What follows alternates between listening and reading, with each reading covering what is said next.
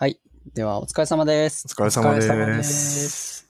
皆さん、美味しい魚見つけましたか、えーこの番組は、オンラインコミュニティデベロッパーズ JP 周辺にたむろする野良猫エンジニアたちが、近頃流行りのテック系ポッドキャストを魚に話す番組です。えーハッシュタグは、野良キャスト、えっ、と、シャープ、野良キャストでやってます。はい。とはい。いうわけで、あ、寺田です。杉です。です。はい。はい。はい。さて、第3回、始めていきましょうか。はい。お願いします。お願いします。ちょっと前回2週、2週間ごとにやる予定だったんですが、ちょっと予定が合わず1ヶ月ぶりですね。はい。うんすいません。いえいえ、いえいえ。ちょっと風邪をひいてしまいました。大はい。大阪に行ってました。はい、サボってました。ということでいや、魚の前に、今日のなんかメタ、メタなテーマと、ポッドキャスト付きのテーマとして、はいはい。ポッドキャストの番組にどうやって出会ってるんですかっていうテーマで話そうかなと。まあどういうふうに新しいポッドキャスト探してるんですかっていうのをちょっと話せると面白いかなと思ってます。はい。はい。はい。寺田さんはいつもどんな感じでポッドキャスト探してるってか出会ってるんですか？えっと、まあ、一番主だったところでいくと、えっと、キータの日本語テック系ポッドキャストいろいろっていうまとめがあって、うんうんうんうん。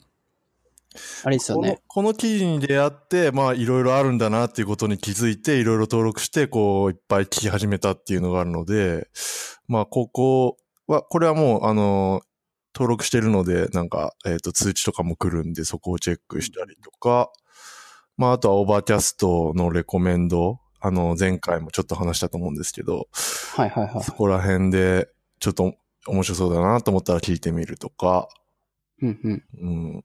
あとは、結構昔あったのは、まだポッドキャスト、そんなにまだ登録数が少なかった頃は、その、聞いてる番組の中で、あの番組面白いよね、みたいな話をその MC の人がやってて、で、それを、それを聞いて、あ、聞いてみようみたいな感じで、それでだんだん増えていったっていうのもありますね。うんうんうん。確かに。最初の僕の記事でいろいろあるんだなって思って始めた気がします。うん。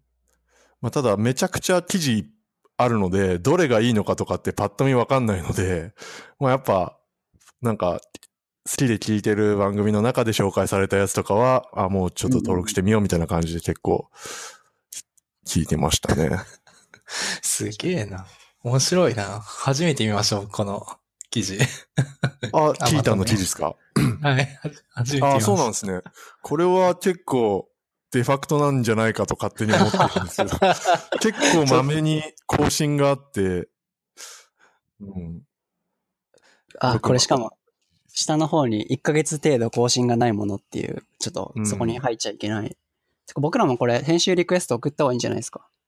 ああ、そでねそううですすね。これに上がるとちょっとあるかもしれないですね、反響が。はい1ヶ。月ってか1年程度じゃないですか？あ、1年か。うん1ヶ月は、それは厳しいな。はい。結構その、うん、更新頻度とかの、あのー整理はそこまで多分、しっかりはされてないと思うんですけど、結構、滞ってるやつも普通に更新中に入ってたりするんで、まあ、ただ、うん登録チャンネル数としてはかなりまとまってるし、確かに。うん。まあ、あとこれちょっと紹介がちらっとでもあるといいのかなって感じです。まあデータベース的というか、ここは。はいはいはい。うん、結構うん、最近、あの、ポッドキャストまとめみたいな記事も、なんか、あの調べてみると増えてるので、はいまあそう、そういうのだと結構私はこの番組のこういうところが好きですみたいな書いてたりするんですけど、まあここは量で勝負って感じですね、この記事は。うん。もうコメントして編集リクエストをこう送りまくるっていう。うん。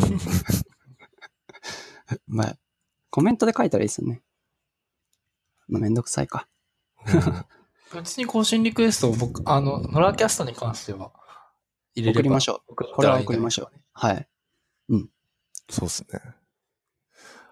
あと、ちょっと後で魚にもあげようかなと思ってたんですけど、あの、デベロッパーズ JP のうんうんうん。あの、一員である S さんが、あの、エン、あの、エンジニアじゃねえや、なんだっけ。えーっと、テック系フリーランスの気になるホットトピックスっていう番組をやられてて、えーっと、で、その15回で、あの、本人が言われてたんですけど、その S さんのサイトに、えー、テック系ポッドキャストのまとめ一覧みたいなのがあって、S さんが登録されている、えー記事で、それの、あの、お、何でしたっけ ?OPML でしたっけ？あの、うん。ああ、言ってましたね。えっとそうそう。XML の、あの、自分が登録しているチャンネルを全部吐き出せる、んなんだっけ ?OPML でしたっけ？OPML。うん。ああ、あの、オとかも。ーバーキャストからキャストとかに移行するときとかにそうです、使そうです。うん、RSS のまとめみたいなうん。フォーマット形式でダウンロードできるみたいなのを作ったっていう話をされてて、で、なんかそのチェックボックスがあって、その、あの、聞きたいやつだけチェックしてダウンロードできるみたいな感じになってねて、ちょっと、すごいいいなと思って。僕も似たようなものをちょっと昔作ろうとしてたので、ちょっとやられた感がありますけど、そうですね。そんな感じで、うん、そ、そういう、その番組聞いたのもあって、まあ、ちょっと、えー、まとめ記事みたいなのちょっと検索してみたら、ちょっとなんか前より増えてる感じがして、っうんうんうんううん。ん。て感じですね。S さんも今度ゲスト出演依頼したいですね。そうですねあ、そうそうそうそう。うん。てか、この、テック系フリーランスの気になるホットトピックスは、なんか10分ぐらいの短いやつで一人語りの形式なんですけど、結構面い。白いですね。その短い時間でこう、えーっと、なんかネット上の記事をいくつか3つぐらいこう拾ってきて、それについての感想だったりえ紹介みたいなことをこう話されるってやつで、そうなんですね。か面白い。うん。また聞かなきゃいけない番組が増えたなって感じで。どんどん増えますよね本。当に。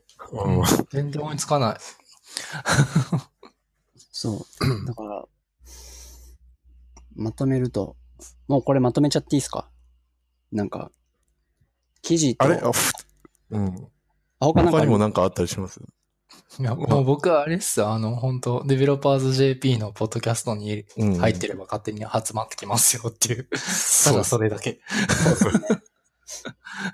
最近増えたのだと、まあ僕の今日の魚にも入ってるんですけど、モサ FM っていうのを知ったりとか、なんか、やっぱ、アジテ FM とかも僕最初登録してなかったんですけど、あ、この回はウェブ系で面白いっすよみたいなとこあると、なんか、聞こっかなとか思って登録するみたいな。なんかそうですね。なんか最初、例えば DEX とかも Android って歌っちゃってるから、うんなんか Android あんま知らねえしと思うと聞かないですけど、うん。なんか誰かが聞いてて、こういうこと言ってたんですよって言ってくれれば、あ、ちょっとってなるから、そういうのは、あの、多いっすよね。デベロッパーズ JP では。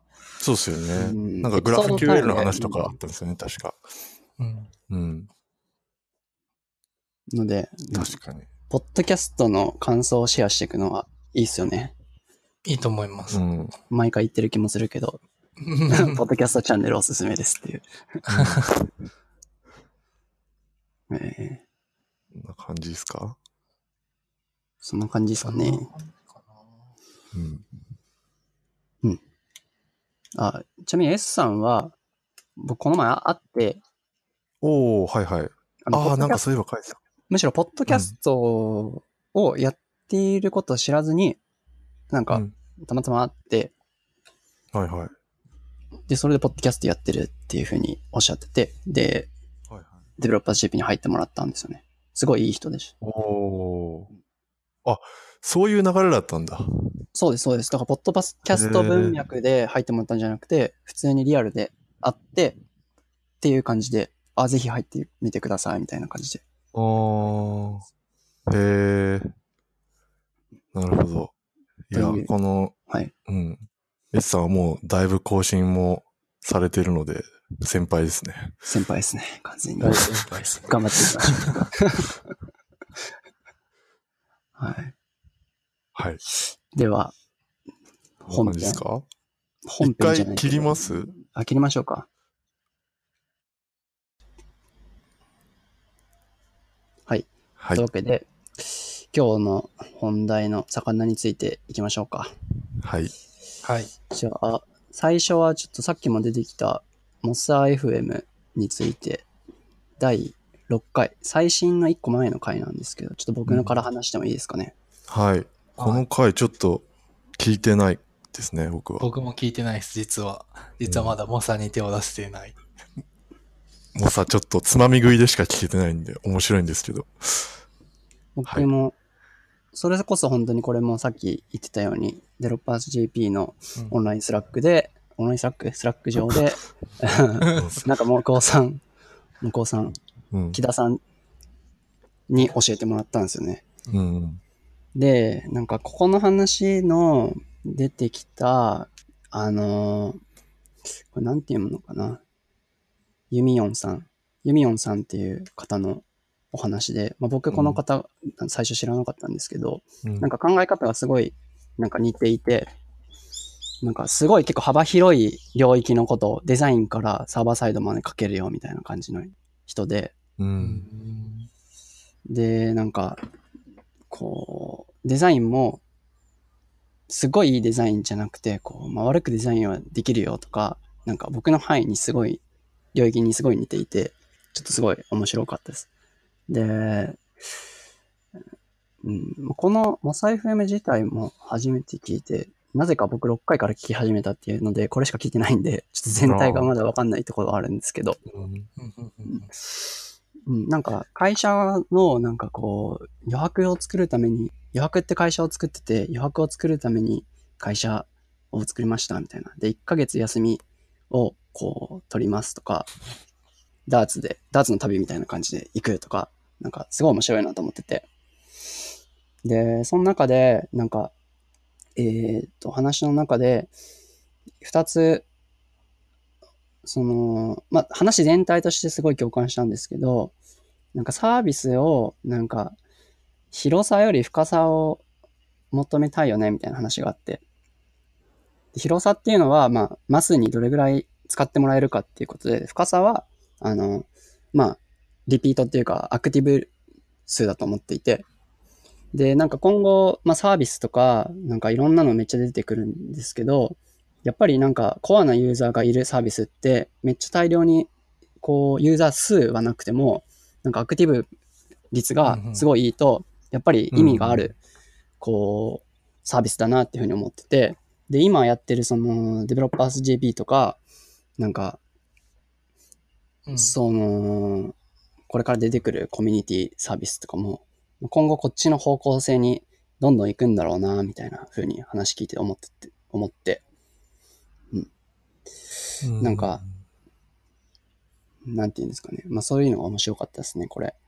だから技術技術してなかったですけど、ざっくり、うん、すごい考え方が面白いなっていうのが、この、えっ、と、ユミヨンさんでフォロうん。ー、フォローしたんですけど、うん。で、あとなんか、一人で作るとモチベーションが下がっちゃうから、絶対誰かと一緒に作った方がいいみたいなこと言ってて。で、うん今ちょうど、昨日、一昨日ぐらいから、杉さんとなんか作ろうみたいな話になって、今作ってるのがあるんですけど、お願いしたのがあって、ちょっと二人だと楽しいなっていう今です。今まで僕が、まあ、ずっと一人で開発してたので、ほとんど。で、まあ、二人で開発するとしても、そんな連携なく、はい、これじゃあ渡して、まあ、デザイナーさんとだと、はい、これお願いします、みたいな感じとか、サーバーサイドとかでも、まあ、結構もうしかっちり決まってて、こう、こっち、こっからここお願いします、みたいな感じだったんですけど、うんまあ、それがやわっとしたまま、こう、二人でやってるのが、ちょっと楽しくて。まあこれはまあ僕の問題でもあるんですけど、うん。けどなんか、まあまだ始めてちょっとしか経ってないんでわかんないですけど、なんか、二人で作るのいいなと思って。うん なるほど。この余白っていう会社は、んどういうビジネスモデルなんですかね。それ、あれかな？宮本さんに聞くことなのかな？これは、いや、ちょっと、いや、パッとそのなんか、はい。えっ、と、サービスを作っているのか、なんか受託やってるのかとか、どういう、ああ、そのくらいのこれ流動でいい？はいはいはいはい。うん、なんか言って雰囲気、全然聞いてなくてわかんないんで。た、まあそうですよね。今ググりましたよ。でも多分、受託、今ググってますけど。なんだこれ。繋がんないんだけど。すごい面白そうな会社だなと思って、うん。なんか考え方ばっかりにちょっと目がいって、ああ、なるほど。そこについてあんま聞いてなかったんですけど。うん。2001年1月設立か。あ、そしたら多分、2001年？それ違うと思うんです。去年、去年作ったって言ってましたよ。え？あ、じゃあ違うのか。違う会社か。余白だとちょっと出てこないな。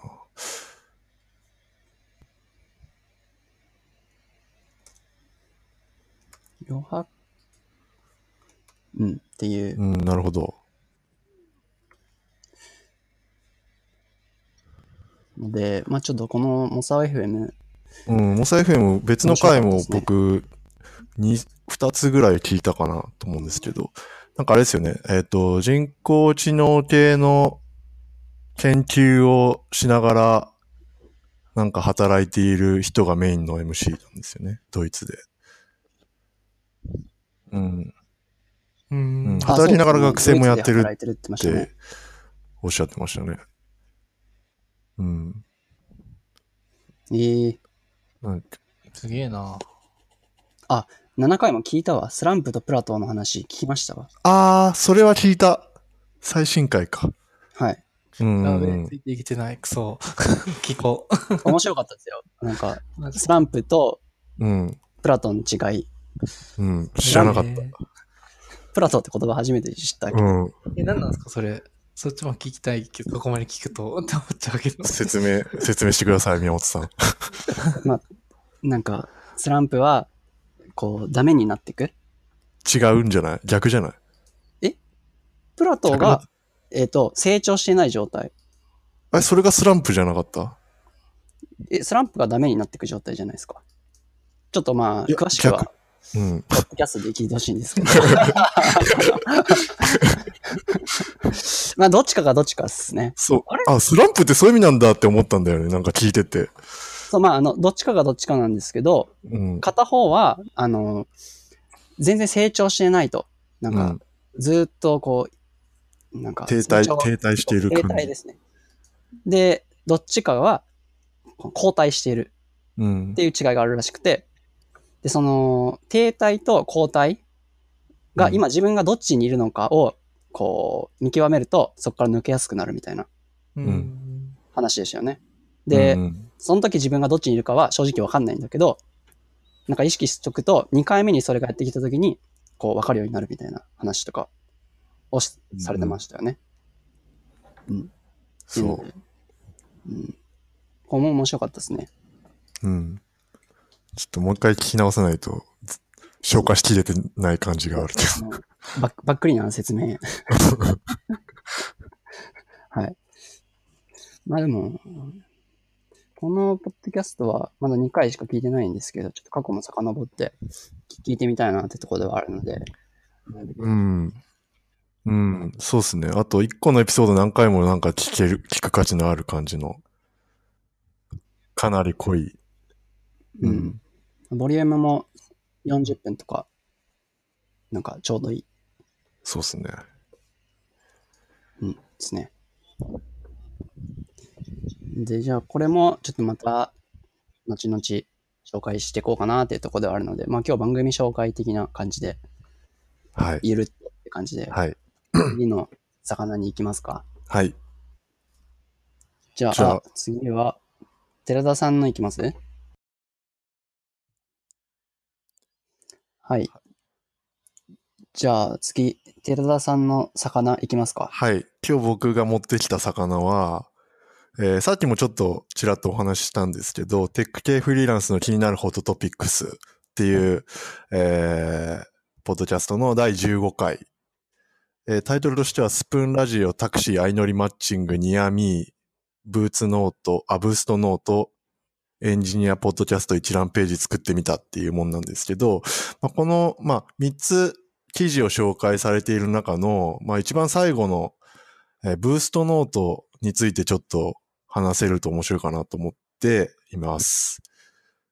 で、 Boostnote っていうのが、えー、まあ、後でショーノートにはリンク貼っておくんですけど、えー、なんだろう、コードとか、なんか、自分のこう、コードのメモみたいなのを、こうやっていける、えー、まあ、エンジニア向けのメモアプリみたいなので、まあ、 Electron で作られてて、えー、で、これ作ってるのが日本の会社なんですけど、えー、パッと見全然そういう感じじゃなくて、もう全部英語で書かれてるし、あと、オープンソースで GitHub に公開されていて、スター数がもう8500を超え、8500ぐらいいってるという、なんか、なかなかすごいなっていううん。のがあって、えーな、ちょっと前に Developers JP でも、あの、の参加者の一人が、えっ、と、なんかキータで記事を書いていたら、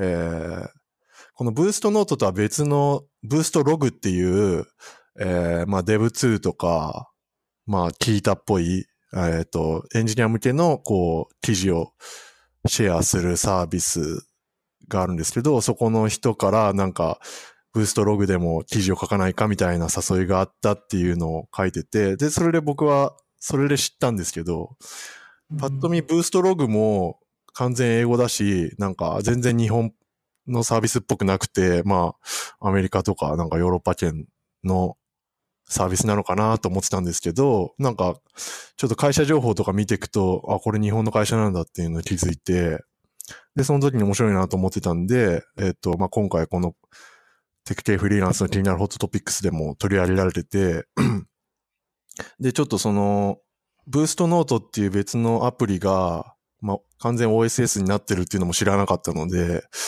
えー、ちょっと注目かなと思って、うんうんうんうんちょっと話題に挙げてみました。うんうん。なんか OSS 開発、会社でやってるけど OSS にしているみたいなのの、なんか Rebuild でも、うんえっ、と、OSS でどうやって食っていくか。あ、 Rebuild じゃないな。スペース最近ありましたねー。違うな。あれかな？リレンダリング、スティルレンダリングかな？どれかでも話してたんですよね。うん Rebuild、Rebuild な可能性が高そう、その3つの中だと。なんかあれっすよね。あ、ペ、 Patreon。Patreon。ペ、パト、 Patreon。Patreon。Patreon で働かれてる日本人の女性の方がゲストでそうそうそう。そう。うんうんうん。でフリーランスのエンジニアの、えーっと、生まれた、フリーランスじゃない、間違えた。オープンソースソフトウェアを開発してるエンジニアの、えーエグジットってどう、まあ、どういうパターンがあるかっていう時に、えーっと、まあ、例えば Chrome を開発してますっていう人は多分 Google に入ったらそのまま仕事にできるだろうし、えーっと、まあ、Patreon とかで、えーっと、支援を募るっていうのが新しいやり方として出てきたよね、と。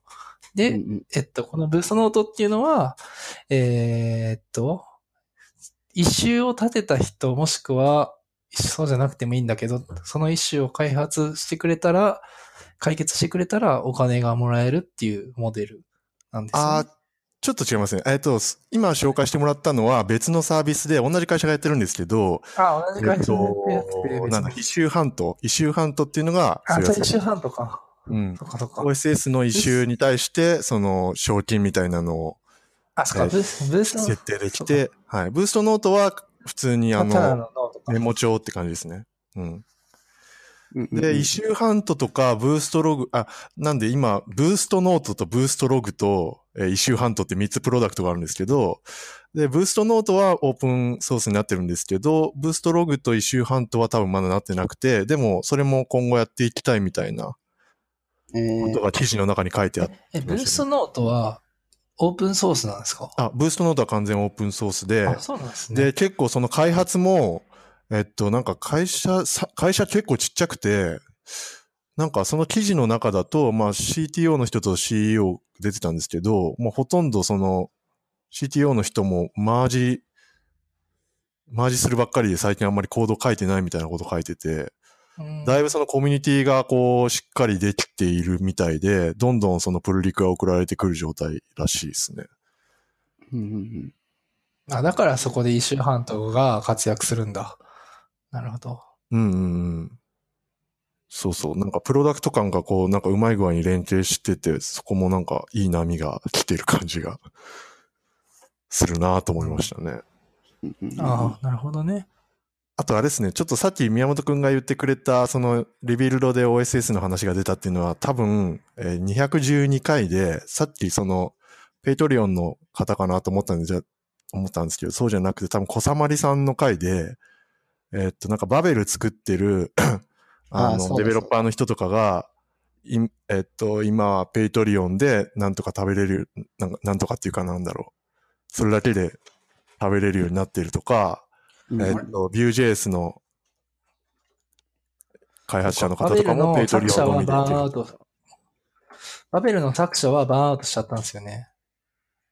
あ、そうあそう。それで、なんか、差数をかけるからちょっとやっていいよって言ったら、なんか、コントリビューターになってて。ああ、そうだそうだ。はいはいはいはい。ってたんで、で、そうだそうだ。で、宮川さんもなんか昔 Git ティップみたいなので、うんお。金をちょっと集めてたみたいなので、リビルドっすね。完全に。うん。間違いないです。そうですね。212回ですね。うんこの回も面白かった。この結構、この小さまりさんっての回面白いっすよね。あの、ちょっとまた別ブ系になるから、僕らに合ってますよね。うん。わかりやすい。なんか知ってるプロダクトの話がいろいろ出てくるんで。うん。うんあなんかこういう、まあ、OSS で食っていけるみたいなのが、多分日本だと全然、なんか、想像できないじゃないですか、今んとこ。OSS で食っていこうみたいなのが。うん。まあ、英語必須だし、多分、ベースが OSS でグローバルになると、英語、英語でってなると、まあ、表には日本だと出づらいかなって感はあるんですけど、まあ、そういう人が増えてくるとなんか、面白いですよね。うん。あれなんですよね。なんか、最近そういう自分の会社のもっとでかくするにはみたいなことを考えるじゃないですか。まあ、はいはい僕らの仕事してると。で、やっぱそのオープンソースってどういうところで活躍するかっていうと、Chrome とか、なんか、広く使われてプラットフォームになって無料で使えて、その先に何かがあるっていう状態を作らないとなかなかオープンソースにする価値っていうのがないっすよね。うん。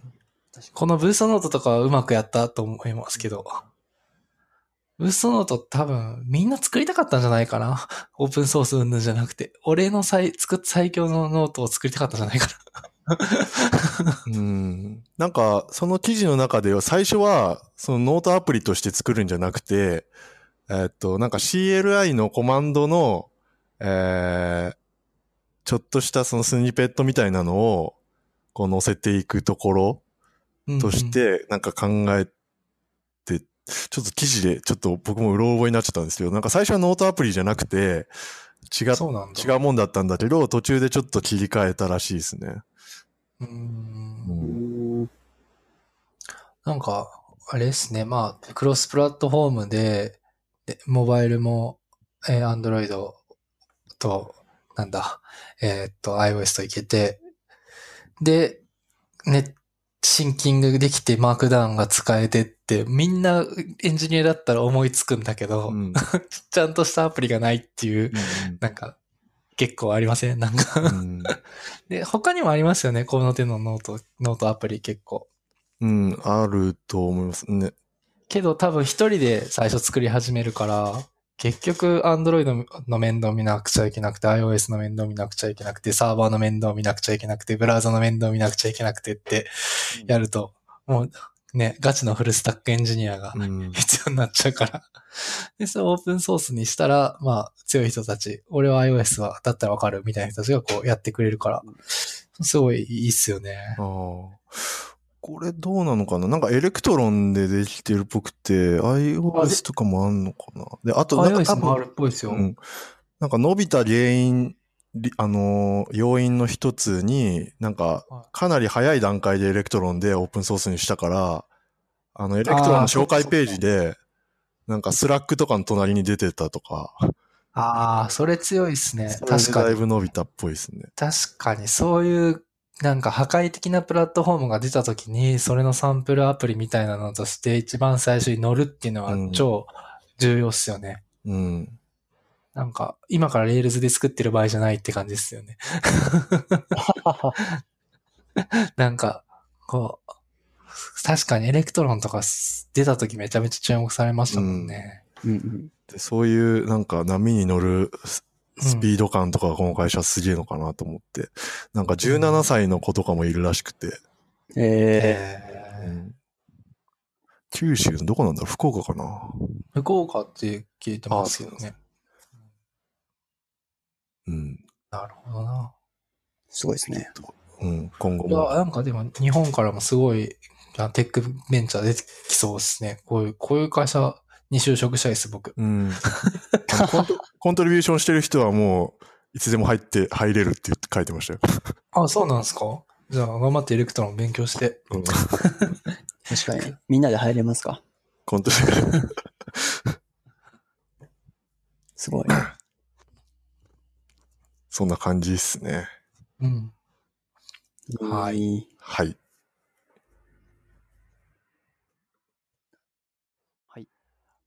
はい。では次は杉の魚を拾ってきまし、あ、釣ってきました。はい。はい。えーっと、ちょっと、前回から1ヶ月空いて、しかも、なんか、うぞうむぞうにポッドキャストが出てきて、で、しかも、老舗はちゃんと更新し続けてるっていうところで、うん。ちょっといっぱいあるんですけど。リビルドをちゃんと更新しすぎっていう。そうそう。で、しかも僕の場合は、ちょっと、もう別、いや、ちょっと横道それますけど、ちょっとバックスペース沼にはまってるんで、おー。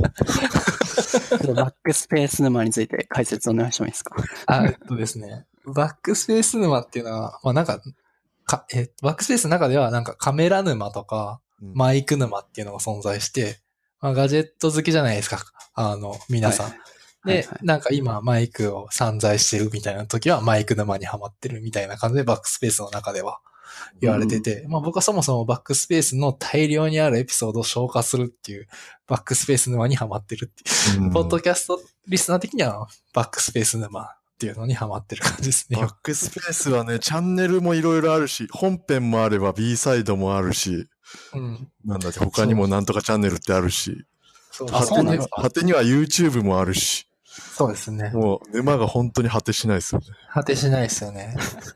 なんかでもコンテンツクリエイターとしては本当垂れ流すっていう、ああの、彼らの姿勢を本当に尊敬するざるを得ない感じがしますよね。だから僕らね、週、2週間に1回で1回飛ばしましたからね。本当に。うんそう。で、バックスペース結構面白くて最近も、なんか、あの、YouTube の、あの、なんだっけ、カンファレンスのやつああ、ビットコン。ビットコン、そう、ビットコンの話とか、スティールレンダリングでも話しましたけどね、結構、なかなか、他では聞けない話は結構聞けるんで面白いっすよっていうので、まあ、チェックしますっていう。特にどの回とかはもう言及しないですけど。宮川、宮川さん的には、あの、リビルドの宮川さん的には毎回同じ 話をしている。うんまあ、確かにそれある。あれ？これさっき聞いたなと思ったら違う回みたいな。あります。で、バック、はい。あまあ、バックスペースはまあそんな感じです。絶賛沼中ですと。はい。で、そろそろチューリングコンプリート FM について一言言っておくかという。おー、つい、ついに。本当ね、手も足も出ない番組ですね。我々からすると。そうですね。聞いててめっちゃ、こう、面白いというか、うん、面白いし、なんか知らないことって世の中にたくさんあるんだなとか、本当世の中すげえ奴らばっかりなんだなっていうのをこう、実感させられる、マイエピソードなんですけど、うん。うん。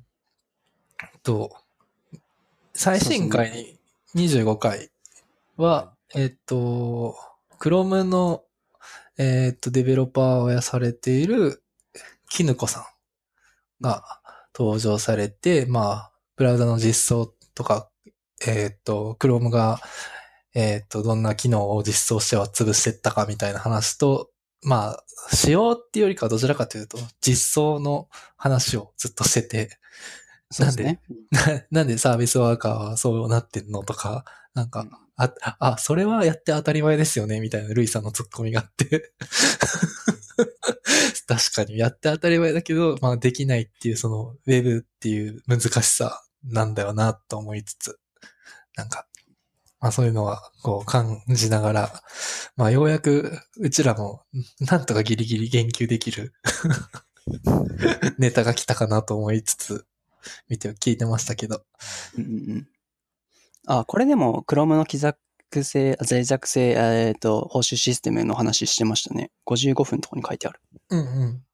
あのーなんかまあ、要するに、えっと、ルイさんが好きなネタとしては、えー自分でバグを埋め込んで、そのバグを、あの、まあ、使うとか いうことが、まあ、できるんじゃないかっていう話で、何でしたっけ？あの、コンパイラーにバグ埋め込んでおけば、なんかみんなそのバグを再現できる、再現できるから、そのコンパイルしたタイミングでなんちゃらみたいなこととかをずっとチューリングコンプリート上では、あの、ルイさん言及されてて。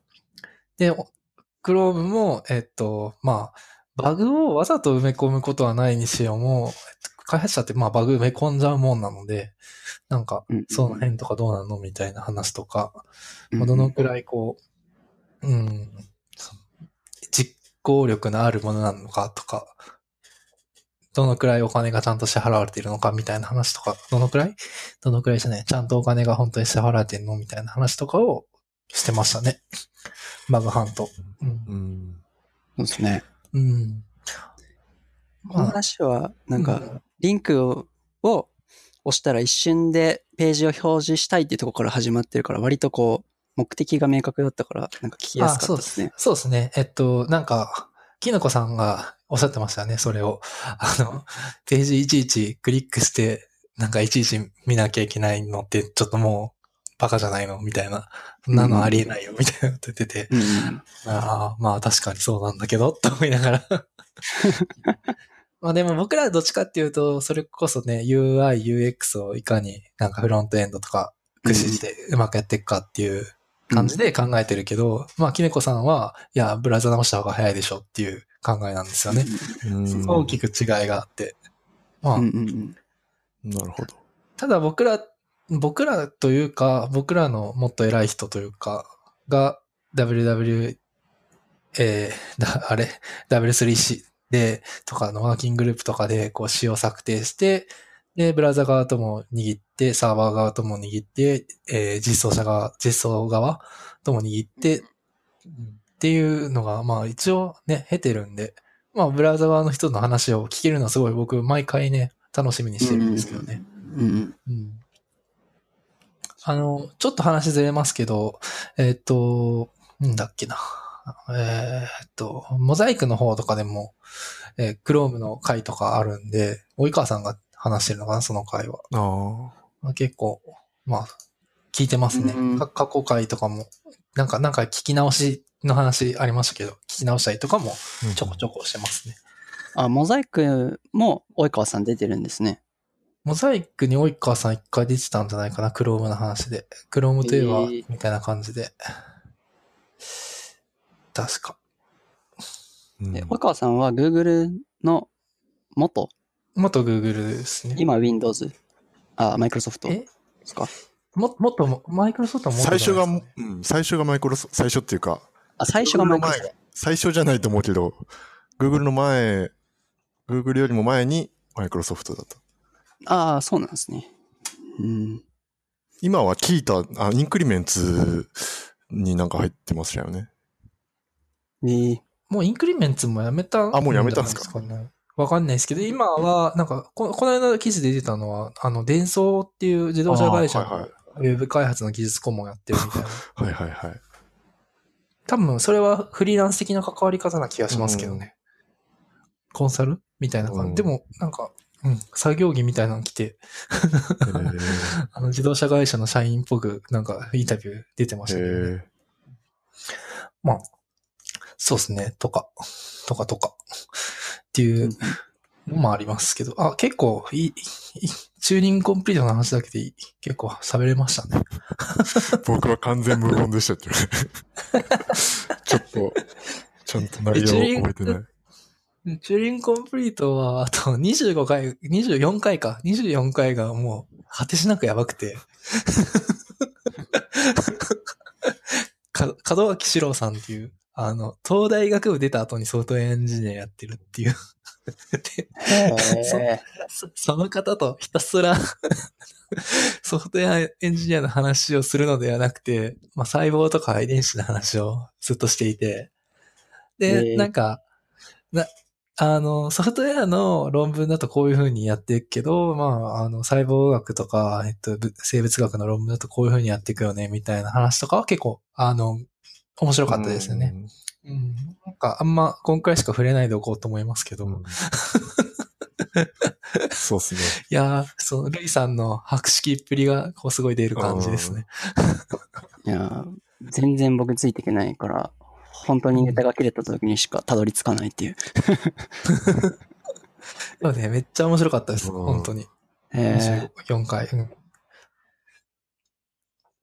なるほど。で、えっと、あと、 Rebuild が3回更新あったんですよね、この間に。なんか僕、 Rebuild 担当みたいな、前も Rebuild の話してた気がするんですけど。211回が、えー、まゆこさん、 Hello Mayuko のまゆこさん。で、あ、一回切ります ?10 分になったんで。一回切ります？あでもう一回切りますかリビルドのとこで始めましょうか Rebuild の話は、はいもう、もう僕、そそんな魚いっぱい話してもいいな。じゃあ、あ大丈夫です。一回切り一回切ります。じゃあ、えっと、 Rebuild。ああと、 Rebuild が3回更新あったんですよね。えー、そうっすね213、212、211って言って、211が、えっと、まゆこさん。で、212がこさまりさん。うんうん。213が N さん。我らが N さん。俺らがやるん いや、やっぱ面白い。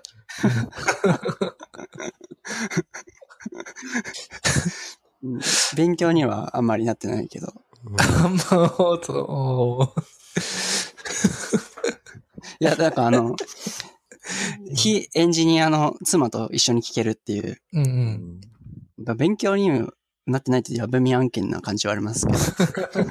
やぶみ。はい。まあ、まあ、たさめになってるんですけど、うん、はい、そう。まあ、さっきの話の続きからいくと、えーっと、個人的には、えーっと、えー、小さまりさんの回の、あの、なんだっけ、グ Google というか JavaScript の話？うんが、まあ、あんまりリビルドでは話されないですけど、JavaScript の話。まあ、小さまりさん JavaScript 担当みたいな感じになってきたのかな？この、この感じだと。えこの辺とか、ちょっと面白かったですけどね。うんうんうん。まあ、個人的には、ちょっと宮本さんとかに、もうがっつり話してもらいたい内容とかもありつつ。ですけどどの辺で。すか？え、いやーじゃあそういう話していきますか。あの、はいパーセルとか、ああー、なんかはいはいはいはい。ああと、なんだっけ？なんかもう一個、もう一個、なんか、ウェブパッ ウェブパックの、ウェブパック、ネクストウェブパックみたいなのもう一個ありませんでしたっけ？ネクストウェブパック？ウェブパックとガルプロロがあ、なんか言ってたな。ロールロールアップあか、言ってましたね。とか、この辺とかって見てます？えっと、僕は、えっと、パーセル出た時は、あの、シンプルさにちょっと感動して、うん。まあ、感動しますよね。あの、おずっとウォッチしてたんですよ、僕。うん。あのレポジトリ。で、あの、ものすごいシンプルな案件には、やっぱりうん。すごい良くて、もう本当にインデックス HTML と、なんかうん CSS を読み込むように SAS とかを読み込めるし、うんうん。なんか、じゃ、JS を読み込むように、あのー普通にかえ、なんていうんですかね、コーヒース、あーメタな、んなんて言った？コーヒースクリプトとか、なうんなんでも読み込む、うん、うん。何でも読み込めるから、バベルとか。だから、なんか、ものすごい直感的で、一個、あのー置いとけば、で、あとパーセルって打つだけでもうそれが、ホットリロードも入っていて、うん。で、コンパイルもしてくれるみたいな。で、ビルドのコマンドもあって、すごいシンプルでうん。感動したんですけど、そこを、なんか裏側でそれってある種ゴニョゴニョやってくれてるから、シンプルがゆえにカスタマイズが中がブラックボックス化が結構あって、うんうんうんうん。ちょっと何かこう、あ、これこうしたいのになってなった時に、なんか、ものすごい難しいみたいな。うんうん。でだからもまあ、僕からすると、 Webpack でもそれ難しいって思っちゃう。いや、 Webpack よりも、なんか、も、もっと綺麗にしてる感がありますよね。見た目を。なるほど。もっとブラックボックス化してて、なんか Webpack 一応コンフィグあるじゃないですか。あありまあ、あれもカオス、カオスですけど。ありますけどね。 Parcel はコンフィグファイルはない。ナイスナイああ、だからね。ス。本当に HTML を解析して、うんうん。で、その中に、要はドット Sass っていうのが入ってたら、それをコンパイルして CSS に変えて埋め込んでくれるみたいなことを多分してくれてて、まあ、うん野心的ではあるんですけどね。そう、なんかめっちゃシンプルで、あのー本当に、だから、今までこうデザイナーさんがコーディングをし始めて、なんかいわゆるウェブ制作のじ受託案件みたいなことをやってるうん。フリーランスとか、まあそういう会社とか制作会社いっぱいあると思うんですけど、なんかそこの領域であればものすごいいいなと思ってて、ちょっとこうゴニョゴニョしたりとか、なんかサービスがになるとちょっときついなところがあるので、だから、いわゆるコーダーさんが、こう CSS から次になんか SAS を使おうと思ってるんですよね、みたいな段階とか、その段階にはものすごいいいですね。あうん、そのまま SAS のファイルを置いて、SAS って読み込めばもう、あと打つだけで使えるんで。そのも、あとは、その、僕は Webpack っていうのは、基本使うときは、えっと、Rails の Webpacker っていう、なんかジェムがあって、それを使って、まあなんか、ポチポチやってれば、なんか、動いた、みたいな。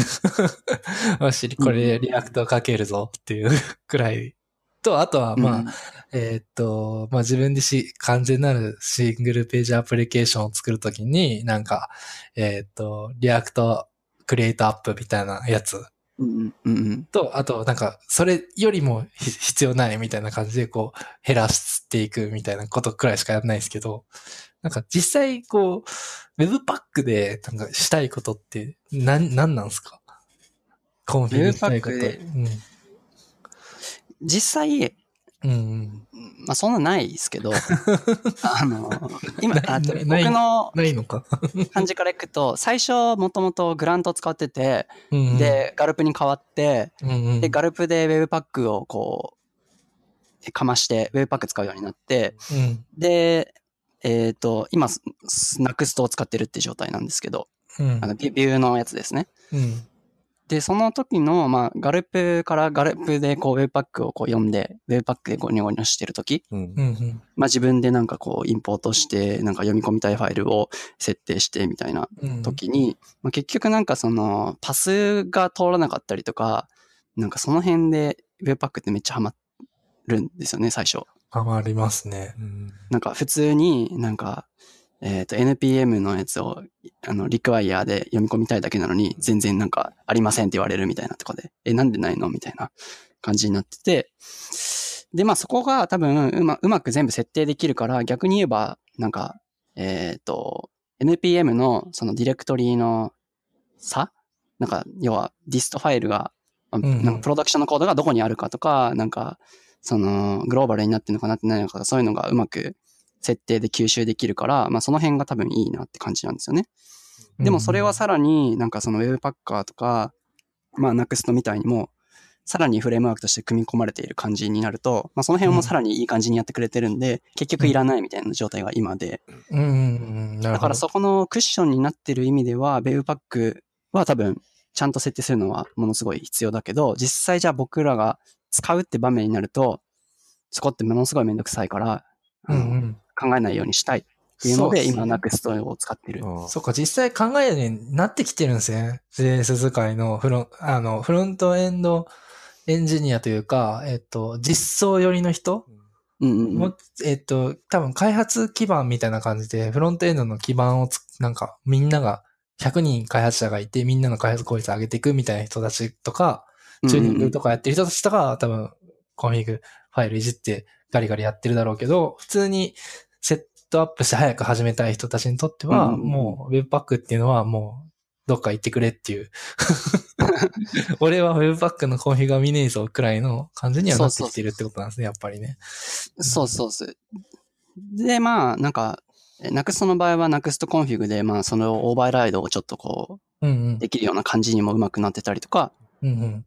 なんか、そういう感じなので、あのーまあ、昔はそれを個人がそれぞれいい感じの吸収の仕方を探してたんだけど、それがある程度こう、知見というか、まあ、こっちの方がいいよね、みたいな集大成じゃないですけど、が、まあ、Next とかのフレームワークなのかなっていうふうには見て、まあそれを Rails で使うんだったら、Webpacker としてこういう設定がいいよね、みたいな。のがまとまってきているから、今はじゃあ逆に考えなくて、それぞれはそこは考えなくていいよみたいな状態にようやくなってきたのかなっていう。うん。なるほど。ちなみに、Next の場合は、えっ、と、パーセルとは使使うのはちょっと難しい感じなんですか？難しいですね。ももうあれは Webpack ありきで、えー、Next が、完全に依存してるってことなんですね、じゃあ。そこはもう依存してますね。うん。Next Webpacker はもそう依存が結構でかいですね。いろんなものに対して。あれはもう本当にここう、これとこれとこれとこれをくっつけたらすごいいい感じだよね、みたいな。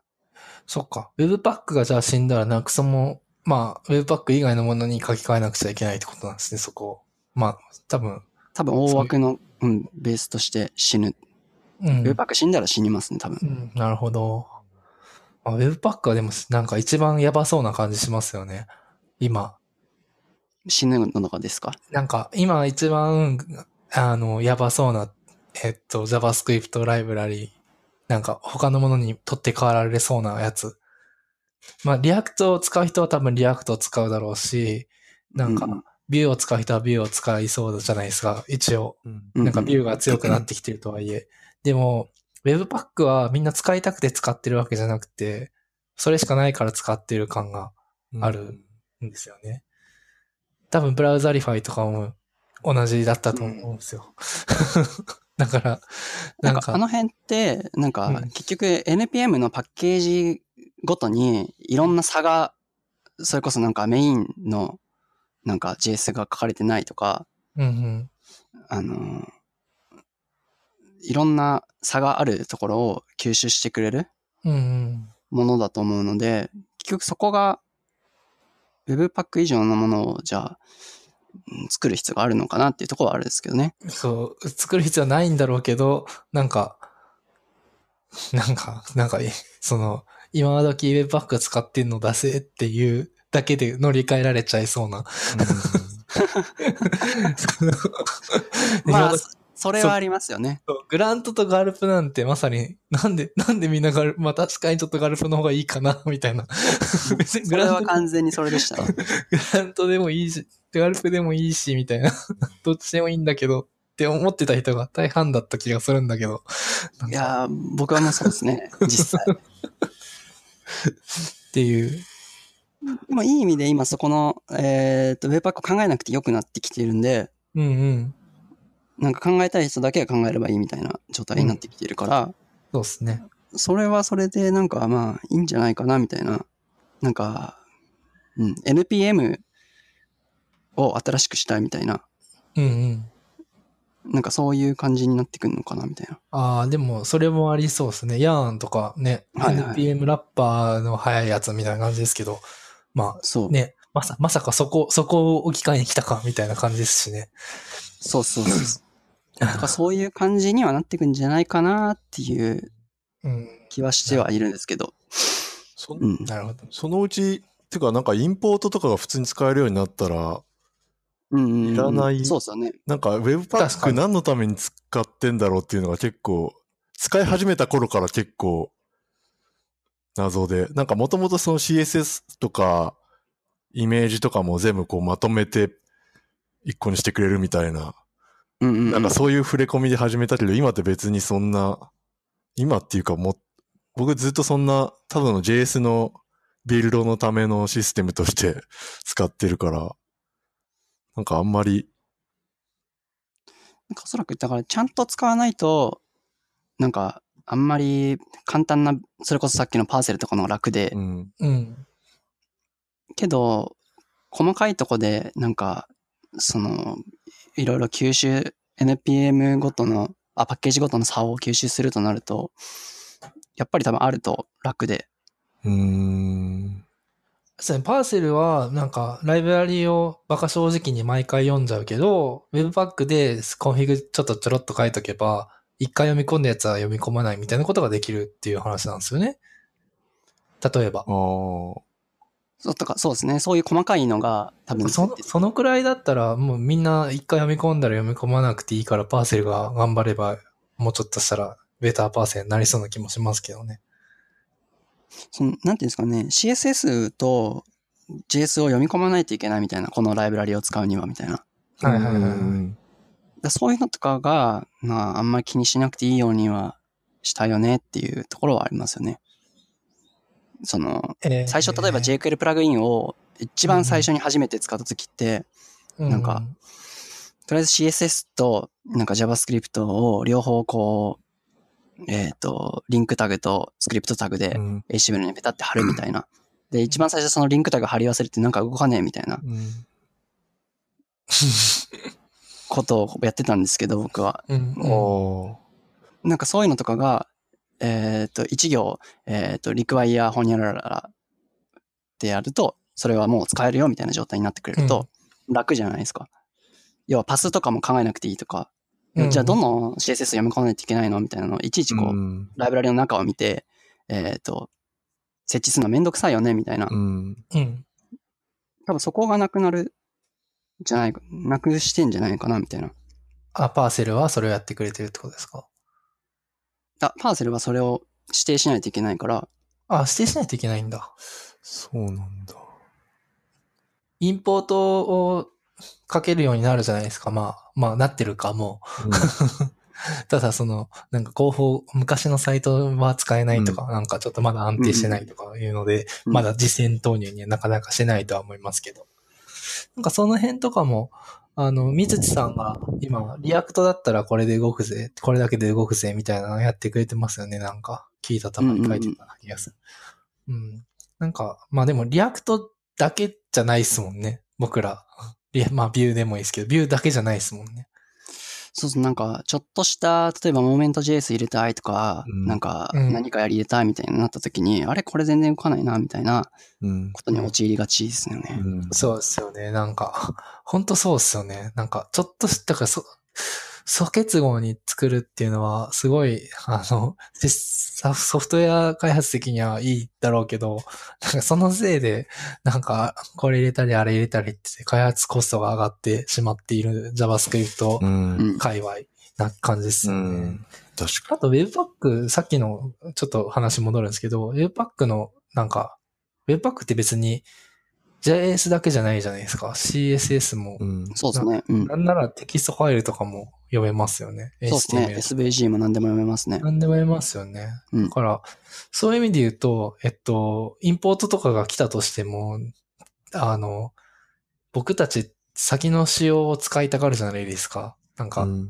先先のっていうのは。新しい。えっと、に2015はいはいはい。でいいんであれば、ブラウザが実装してくれてますけど、はいはいはい。僕ら、僕らが使いたいのは2017だったり、うん。ハテースは2019だったり、わかんないですけど、うん。CSS も NEXTCSS とかそういうの欲しがあるじゃないですか。そうすると Webpack ってやっぱ使い続けなくちゃいけないのかなとも思いつつ。うん。だからさっきの本当依存関係がいい感じにやってくれるっていうのですよね。さっきの CSS 読み込まれてないみたいなのとかもうん。解決してくれるから。そう。まあ、結局僕らは、まあ Webpack かどうかわかんないけど Webpack 的なものを欲してますよね。あの、さっきの、いら、もういらないんじゃないっていうのも確かにそうだけど、うんそれは今のブラウザの実装をそのまま使えばそれでいいと思うんですけど、うんうん。実際そうじゃなくて、なんか、吸収、えっ、と、各ブラウザ間の微妙な誤差を吸収してくれる、うんうんえっ、と、なんだ、ビル、ビルドツビルドというか、うんトランスパイラーとか、うんなんか、いや、実はタイプスクリプトで書けたいんだよねとか、なんか、実はもっといい仕様があるからそれを使いたいけど、使えるブラウザと使えないブラウザがあるから、そこを。吸収してほしいんだよとか。ほぼ宗教ですもんね。ううんん。結局バベルとかも実際、じゃあもう新しいので書ければそれで書きたいじゃないですか。うんうん。けどバベルがあるのって結局使えないブラウザがあってみたいなとか、そうですよね。まあそれと一緒な感じはありますよね。なんか結局そこっすよね。僕らが jQuery 使ってた理由もそうな、僕らというか昔から jQuery 使ってた理由もそうだけど、なんかずっとそこと戦わされてる。うんうん Chrome 頑張れっていうのが、あれ、さっきの話になってくるんですよね。うん Chrome はめっちゃ頑張ってくれてるっていう。Chrome チームは。まあ頑張っても頑張っても俺はこれ使いたいってみんな言い続けるから、タイプスクリプトが標準になることはありえないじゃないですか、多分。うん、それはですね、それは絶対ありえないですもんね。コーヒースクリプトもそうですけど。うんうん。まあみたいなことですよね。うん。うん。まあでもそう、そうか、まあ、うん。まあね。いや、これ結構あれじゃないですか。面白い話できたんじゃないですか。うん。コーヒースクリプトとなんか ES6 のうんうん。違いとかも、うん。まあそん、まあもちろんあるんですけど、なぜコーヒースクリプトは良くて ES6 はいいんだって言われると、まあちょっと僕は説明はできないですよね。ああ、あの、全く同じ意見を持ってますね、それに関しては。うん。なんかなんか、いろんなところから殴られそうなことを言ってますけど。いや、こういうスクリプトじゃなんでダメなのって、こう、砂漠にこうね、あの、うん。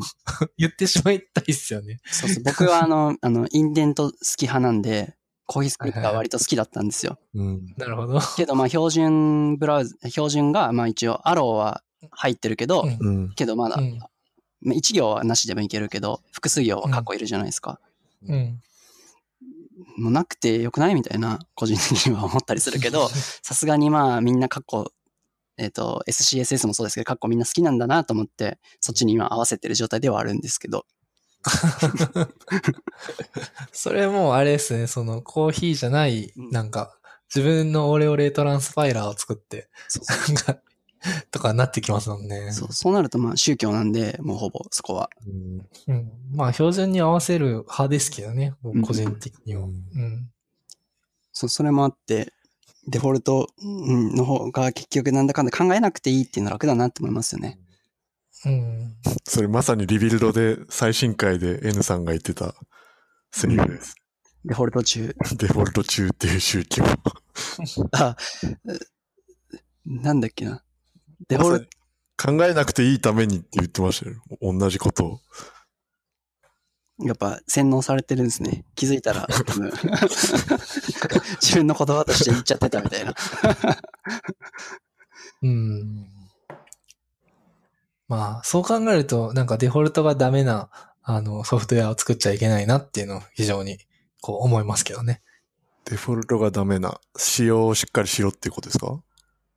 なんか、例えば、ちょっとしたクラスを書いたとするじゃないですか。あの、えっ、と、プログラムの、はいまあ、えっ、と、まあ何でも、言語は何でもいいんですけど、まあ、あるクラスを書いたときに、なんか、引数に何持たせるかとか、うん。だったときに、いや、あの、ここは引数あってもなくてもいいな、みたいな、そういうのを作っちゃいけないなって。ああ、うん、そうですね。そうそうそう。使い手の気持ちになると、もう、あの、この設定で実行するんだっていうのをこう、うん。明示的にこう先にやったらもうそれしかできないとか、うん選ぶんだったらもうクラスごと変えるとか、なんかそういうことをね、考えさせられます。うん。よくやっちゃいますけど、あと、後から回収するときは、ああ、これ引数、これないときもパターンも欲しいとか言って、うん。デフォルト値ニルみたいにしちゃって、うんああ、みたいな。とりあえずここからまあいいか、みたいな。あと、できるだけ依存を少なくしとかないと、その、何年後にまたメンテするとかっていう時に、あれですよね。そうですよね。そうですねまあ依存が多いと、いろいろ問題が発生しやす。最近諦めてますけどね、もうん、だそういう意味でなんか、ナクストとかは、もうナクストがに言われるがまま今書いてて、うん。う。なんか昔オレオレのガルプのブーパックのつ作ってやってたんで、うん、で、なんか、えで、僕がワードプレスの案件が多かったんで、ワードプレスに合うようにちゃんと吐き出して、PHP も吐き出し、PHP も吐き出すみたいなことしてて、うんまあ僕しかメンテができなくて、今その、久しぶりに、こう、修正依頼が来ると、うんかなり辛いっていう。うん で、まだ今のパソコンでやってる時のやつはまだい動くんでいいんですけど、うん。Git にしか上がってないとかだと、まあ、たまに動かなくて、なんかノードのバージョンとかそういうのもあったりとか、うんまあ辛いですよね。だから、できる限りシンプルにしとくのが、うん、最近やっぱ大事だなと思って。うん。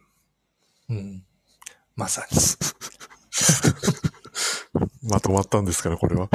そうですね。どうでしょ まあ、デフォルトいいですねっていう結論ですか。わうんそうなのかな。かんない。うん。はい。まあ、いろいろね。次行きますか。はい。う。はい。話してほしい番組やエピソード、ご意見、ご感想など、こちらのハッシュタグでお待ちしております。あ、シャープ、ノラキャスト、シャープ、ノラキャストでご意見、ご感想お待ちしております。お待ちしております。それでは、はい、今日もありがとうございました。ありがとうございました。ありがとうございました。それでは、バイバイ。バイバイ。バイ。